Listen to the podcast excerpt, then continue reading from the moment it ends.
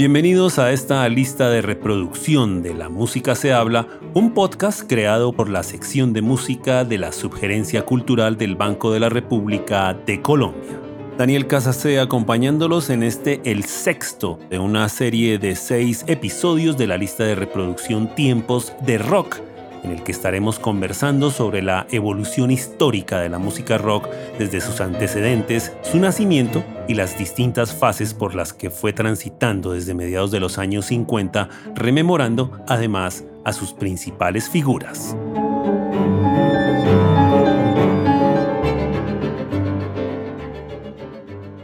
Cuando se hace referencia a la aparición de la psicodelia dentro de la historia del rock, hay que hablar de uno de los giros más aventurados e innovadores en la expansión de las fronteras musicales del rock, y en esencia fue producto de la inquietud que vivían los artistas de la escena del folk rock y de los aportes que hicieron algunos de los grupos que venían de la invasión británica, en especial aquellos que trabajaban en los ámbitos del blues rock.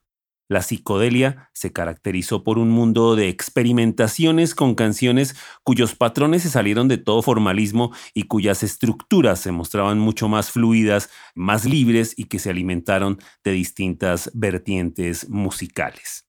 Siempre se ha hablado que por encima del talento y de la intención musical, la primera de las influencias que se encontró en el camino a estas nuevas propuestas fue la réplica que generaba el estado alterado que producía el consumo de drogas alucinógenas, en especial el conocido como LSD.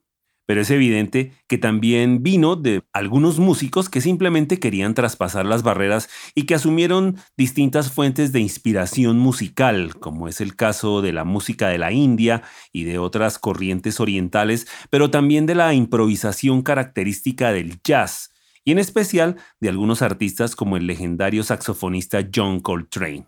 Estos artistas, utilizando estas bases, ampliaron sus horizontes, ampliaron su sonido, las texturas instrumentales cambiaron y permitieron además que las letras de sus canciones se permearan de aspectos sociales y psicológicos del momento.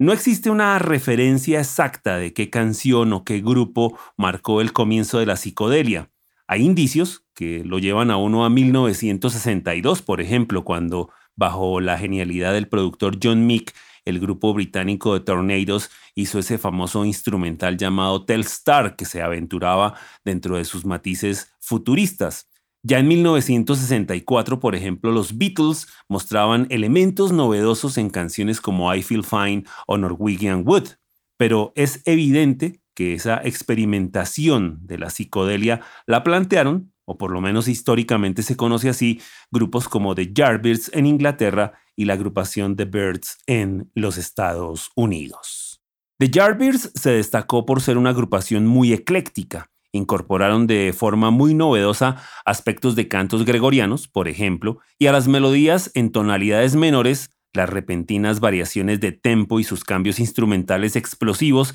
se sumó el particular empleo de la guitarra que hizo el mítico Jeff Beck, quien exploró a fondo en el manejo de las distorsiones y creó diversas atmósferas. No hay duda que The Jarvis se institucionalizó como uno de los grupos pioneros de este movimiento de la psicodelia, y su canción más popular, Shape of Things, que se publicó en 1966 y que probablemente es el primer éxito de este género, deja sentir justamente en su propuesta esos feedbacks, distintos cambios de tiempo durante la misma y sus letras un poco inconscientes. The Birds, por su parte, supo ejemplificar esa referencia que se hacía a las sensaciones producidas por la experiencia con las drogas alucinógenas y que casi siempre ha sido el referente en muchas de las canciones que hicieron este tipo de grupos. La mejor muestra de ello está en su famoso tema Eight Miles High, aunque más allá de esa connotación, el tema asimiló a su manera y de forma clara el sentido de improvisación de músicos como el saxofonista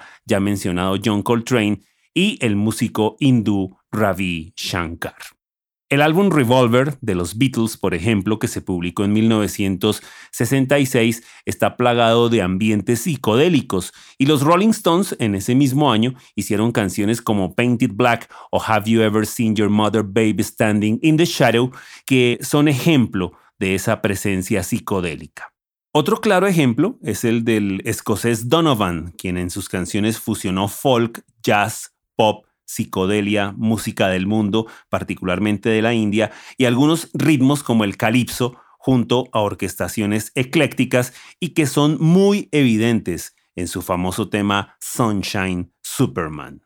En los Estados Unidos, el epicentro de la psicodelia fue sin duda la ciudad de San Francisco, donde una gran comunidad bohemia y hippie ya vivía dentro de un estilo de vida muy psicodélico cuando este factor aún no había permeado a la música rock. Muchos músicos del ámbito de la música folk terminaron involucrados en esta nueva tendencia al incorporar en su propuesta elementos espaciales, algunas melodías eufóricas y guitarras muy poderosas. Jefferson Airplane fue la banda por excelencia de la psicodelia que se desarrolló allí en San Francisco y personificó profusamente el espíritu hippie de esa época, el consumo de drogas alucinógenas y fue en su momento la banda psicodélica con mayor número de éxitos. Igualmente fue la más controvertida, con varios cambios dentro de su formación y con una profunda ideología política de izquierda en contra de la guerra,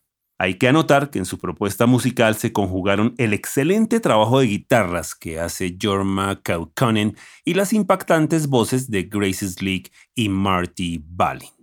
Por su parte está Grateful Dead, que fue la institución más longeva y adorada de la psicodelia de San Francisco, caracterizada por sus conciertos que en verdad parecían ritos, con canciones extensas, épicas, llenas de absoluta libertad que la hicieron la banda de culto por excelencia y que además creó uno de los movimientos de seguidores más genuinos que ha tenido la historia del rock y que se hicieron conocer como los Deadheads, que a su manera eran una comunidad o familia que los seguía a donde fuera, detrás de su mensaje de paz, amor y libertad mental.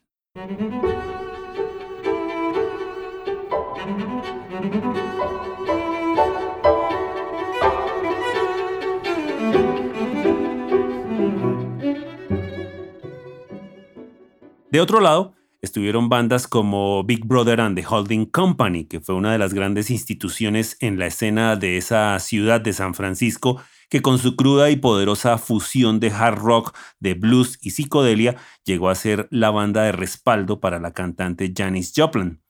Estuvo Country Joe and the Fish, que por su parte fue una de las bandas más originales y enigmáticas de esa psicodelia de San Francisco, con una fuerte inclinación hacia el folk y la más significativa dentro de lo que era el mensaje antiguerra de la época. Y también vale mencionar a Quicksilver Messenger Service, que ante todo se destacó en lo musical por su trabajo de doble guitarra.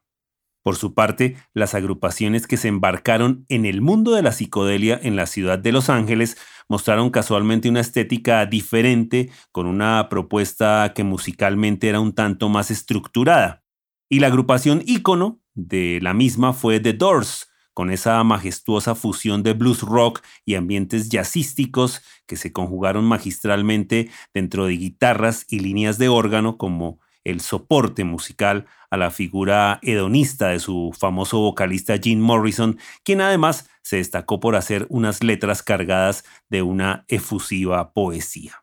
Igualmente, estuvo el gran genio Frank Zappa, que creó esa agrupación llamada Mothers of Invention, que desarrolló una propuesta muy versátil, dinámica, con canciones potentes, llenas de vértigo, y que en muchas ocasiones hacían una sátira al hipismo y a la psicodelia misma. Especialmente hacían una crítica al empleo consciente de las drogas alucinógenas para estimular la creatividad.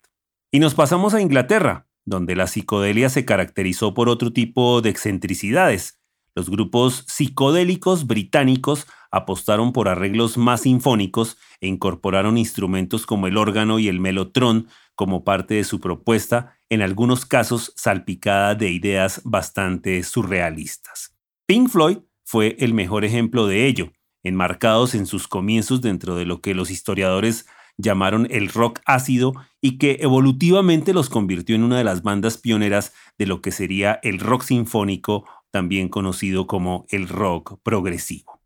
Por otro lado estuvo Traffic, una banda que se aventuró a fusionar folk, rock, jazz y soul, haciendo una predominante inclinación al empleo del órgano que era interpretado por ese joven genio llamado Steve Winwood, y además las flautas, que eran interpretadas por Chris Wood, instrumentos que se destacaban por encima de las guitarras. Las canciones extensas de Traffic se alimentaron continuamente de la improvisación característica del jazz, pero sin perder de vista en ningún momento las estructuras del rock. Y finalmente, hay que mencionar a Cream, considerado como el primer supergrupo en la historia del rock por reunir en su formación a tres grandes músicos que venían de otras bandas importantes, ellos Eric Clapton, Ginger Baker y Jack Bruce. Aunque tuvieron una historia demasiado corta, lograron plasmar igualmente en su música una prolífica combinación de elementos del blues, el rock denso y los matices muy fuertes de la psicodelia.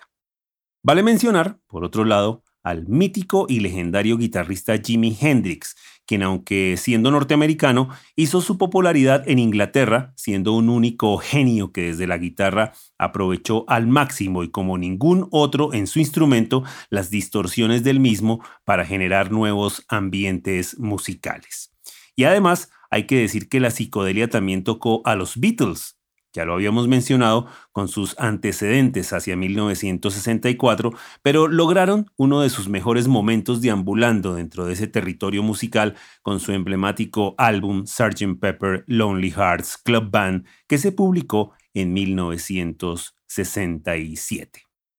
La psicodelia también tocó las puertas de los ámbitos de la música afroamericana y su mayor exponente, dentro de eso que llamaron el soul psicodélico, fue Sly and the Family Stone,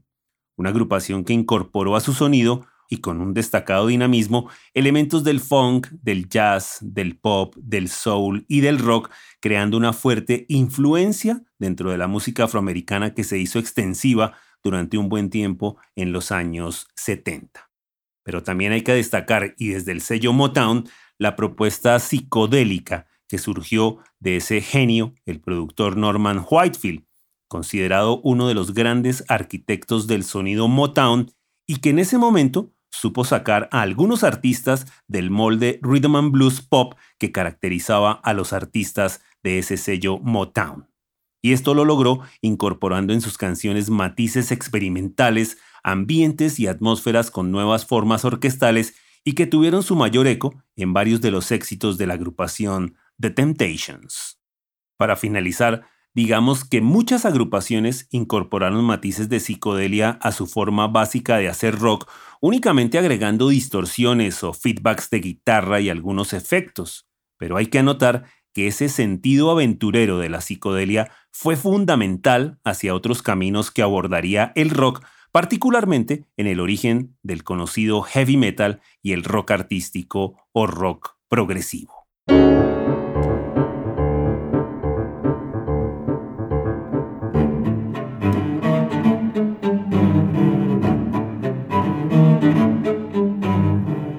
Los invitamos a escuchar la lista de reproducción Tiempos de Rock, que se encuentra disponible en la cuenta de Spotify Van Rep Cultural.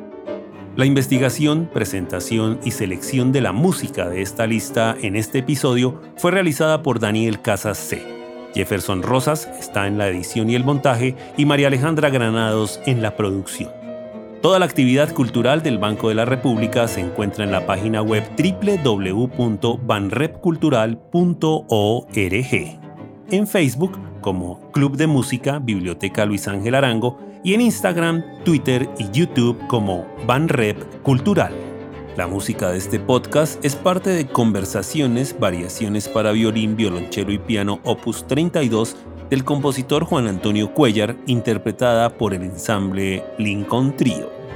Los esperamos en un nuevo episodio de La Música se habla en estos tiempos de rock.